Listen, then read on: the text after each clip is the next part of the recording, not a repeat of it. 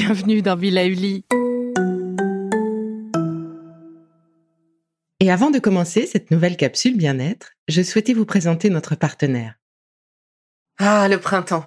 La saison, les fruits reviennent sur nos étals, un vrai bonheur. Et pour profiter de ces fruits toute l'année sans attendre, Materne a inventé les gourdes Pimpot en 1998. C'est fou, j'ai l'impression d'avoir toujours eu ces gourdes avec moi. Et pour profiter partout de ces gourdes fruitées, savoureuses, préférez la version sans sucre ajouté. Le format nomade en fait un compagnon incontournable du goûter de nos enfants, petits et grands. Plutôt indispensable d'ailleurs, quand l'on sait que d'après une enquête du Crédoc menée en 2019, 69% des jeunes de 3 à 17 ans ne consomment pas assez de fruits et légumes et ont en revanche un goûter bien trop sucré. Avec une gourde pomme pote sans sucre ajouté, vous leur apportez une portion de fruits Notea au Nutri-Score, bien entendu. Et saviez-vous qu'en plus Pompot est engagé pour des vergers éco-responsables et que ces gourdes sont fabriquées en France? Alors foncez pour découvrir des recettes de plus en plus audacieuses et toujours aussi délicieuses. Alors, yoga ou pilates Quelle est l'activité qui est faite pour vous? Grande question du jour. Alors, bah, si à première vue ces deux disciplines se ressemblent, eh bien, attention tout de même, elles sont en réalité assez différentes. Le yoga, je crois qu'on peut dire que c'est plus une hygiène de vie, dans sa version la plus traditionnelle du moins, puisqu'il vise à unir le corps et l'esprit par des exercices de méditation, de respiration mais également euh, l'alimentation. Ça va bien plus loin que, on dire, l'activité sportive, alors que le pilate, lui, travaille uniquement sur les muscles du corps et sur la posture. Alors je pourrais m'arrêter là, car presque tout est dit, mais j'ai décidé de creuser un petit peu, notamment parce que beaucoup pratiquent le yoga dans sa version plutôt sportive, et non pas pour son approche holistique. Alors donc, les bénéfices pour nous ne sont pas les mêmes puisqu'il s'agit de deux activités, on va dire, euh, un petit peu différentes. Alors évidemment, ces deux pratiques sont bonnes pour notre santé, ça c'est déjà ça, et sur le bien-être de notre corps au sens large. Donc euh, la question que l'on peut se poser, c'est peut-être plutôt quelle pratique euh, serait à privilégier pour se remuscler ou pour mieux gérer son stress ou peut-être pour mieux dormir? Alors commençons peut-être par un focus sur euh, le yoga. Eh bien, le yoga, c'est une discipline globale qui allie corps et esprit. Elle va essayer de nous détendre grâce à une série de postures et d'exercices à pratiquer au sol sur un tapis de yoga, dans des vêtements appropriés, donc confortables et étirables. Il y a même une version de yoga à faire au bureau sur chaise. Donc là, on va plutôt se rapprocher de ce qu'on pourrait appeler des étirements. Mais, écoutez, euh, c'est toujours bien agréable, en tout cas, pour en avoir, euh, pour avoir essayé. Ça fait du bien au milieu de sa journée. Donc, s'il y avait une chose à retenir sur l'objectif du yoga, c'est sa volonté de retrouver, d'aider à retrouver une harmonie intérieure avec évidemment moins de stress grâce à la maîtrise de la respiration, la méditation aussi, pour laquelle on a une vraie, un vrai moment attribué pendant la séance de yoga, voire même le chant euh, avec certains mantras pour certaines formes de yoga.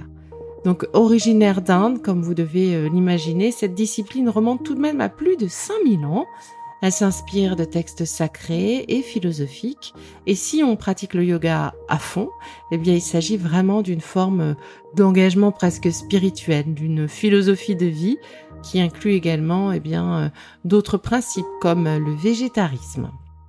Alors, évidemment, le yoga, on le voit partout, partout fleurissent donc ces cours de yoga avec euh, différentes euh, typologies de yoga, ce qui le rend relativement accessible à tous, quelle que soit sa condition physique, ça c'est un point positif, et puis ben, il va évidemment se décliner en différentes parties en différents types selon la difficulté.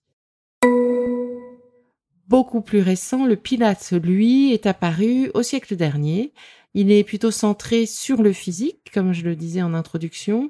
Et avec cette discipline, en fait, l'idée, c'est de réaliser plusieurs séries d'exercices qui ont pour objectif de renforcer les muscles profonds donc, ils vont travailler la posture et la souplesse. Donc ça, c'est aussi un point commun avec le yoga. Ceci dit, le Pilate se concentre surtout sur ce travail de muscles et il va essayer de travailler les muscles les plus faibles, ceux que l'on on oublie de travailler ou ceux que l'on a tendance à moins utiliser et il va aider à la décontraction des muscles qui sont tendus, ce que l'on utilise très souvent. Donc euh, lors de ces exercices, la respiration aussi va s'effectuer de manière très rythmée, en cohésion avec euh, les mouvements du corps pour vraiment accompagner euh, l'exercice dans sa globalité. Le pilate comme le yoga s'adresse à tous avec pour optique évidemment d'entretenir de se remettre en forme et de travailler notre souplesse. Alors une fois que l'on a dit tout ça, eh bien le yoga comme le pilate, vous l'avez compris, favorise une meilleure posture et une meilleure prise euh, en compte ou conscience de notre corps, de nos limites que l'on va essayer à chaque fois de, de dépasser tout doucement. En tout cas, quelle que soit la discipline choisie, les exercices vont vraiment nous aider à relâcher les tensions, qu'elles soient d'ordre euh, mentale, euh, mais également musculaire, puisqu'on a besoin d'une belle concentration pour arriver à réaliser et à pousser les postures sur le yoga, mais on aurait besoin aussi d'une respiration très rythmée et d'une concentration pour arriver à refaire euh, les séries d'exercices que nous impose une séance de pilates. Le yoga donc se centre sur le corps et l'esprit, en les considérant vraiment comme un ensemble. On va travailler les deux et les deux vont s'auto-alimenter pour euh, nous aider à aller plus loin dans les postures. Et donc dans chaque posture, la respiration occupe du coup une place centrale. Les séances de yoga incluent aussi des exercices de méditation, surtout, enfin généralement en fin du cours. Et dans la méthode Pilates, eh bien les exercices, eux, vont s'enchaîner sous forme de séries que l'on va répéter plusieurs fois et entre ces séries, des temps de pause permettent d'ajuster la posture et de retrouver notre respiration. Cette étape est essentielle pour vérifier que ce sont les bons muscles que nous faisons travailler.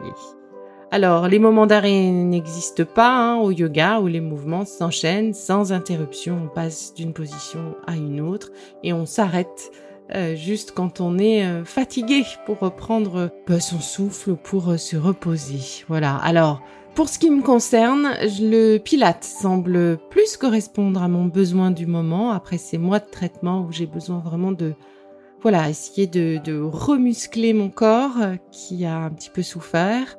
Donc je pense que je vais utiliser mes autres outils sur la respiration et la méditation en complément.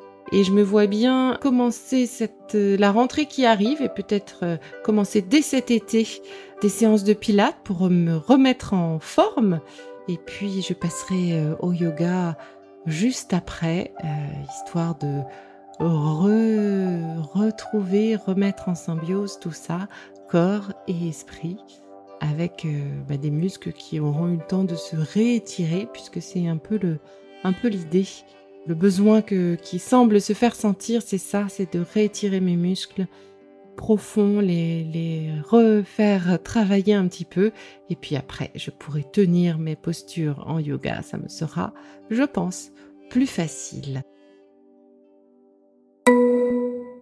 Et vous, entre pilates et yoga, où va votre préférence? Est-ce que vous pratiquez les deux peut-être? Ça m'intéresse de savoir, alors n'hésitez pas à commenter cet épisode ou à m'indiquer vos préférences, euh, papoter un petit peu avec moi sur les réseaux sociaux.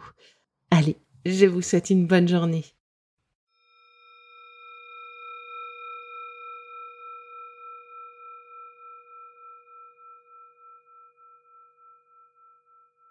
Bon, c'est fini pour aujourd'hui, mais on se retrouve très vite, c'est promis, pour la suite du programme Be Lively. Si ce que j'ai fait vous plaît, continuez de le noter et abonnez-vous pour ne louper aucun de mes futurs programmes.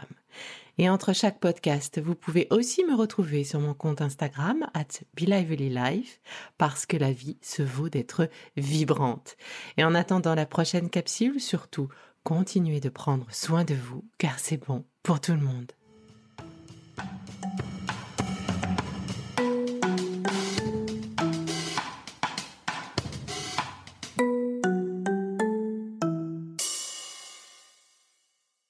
Le contenu que vous venez d'écouter n'est pas un dispositif médical et ne peut pas se substituer à l'avis d'un médecin basé sur votre situation personnelle. En cas de doute, consultez votre médecin.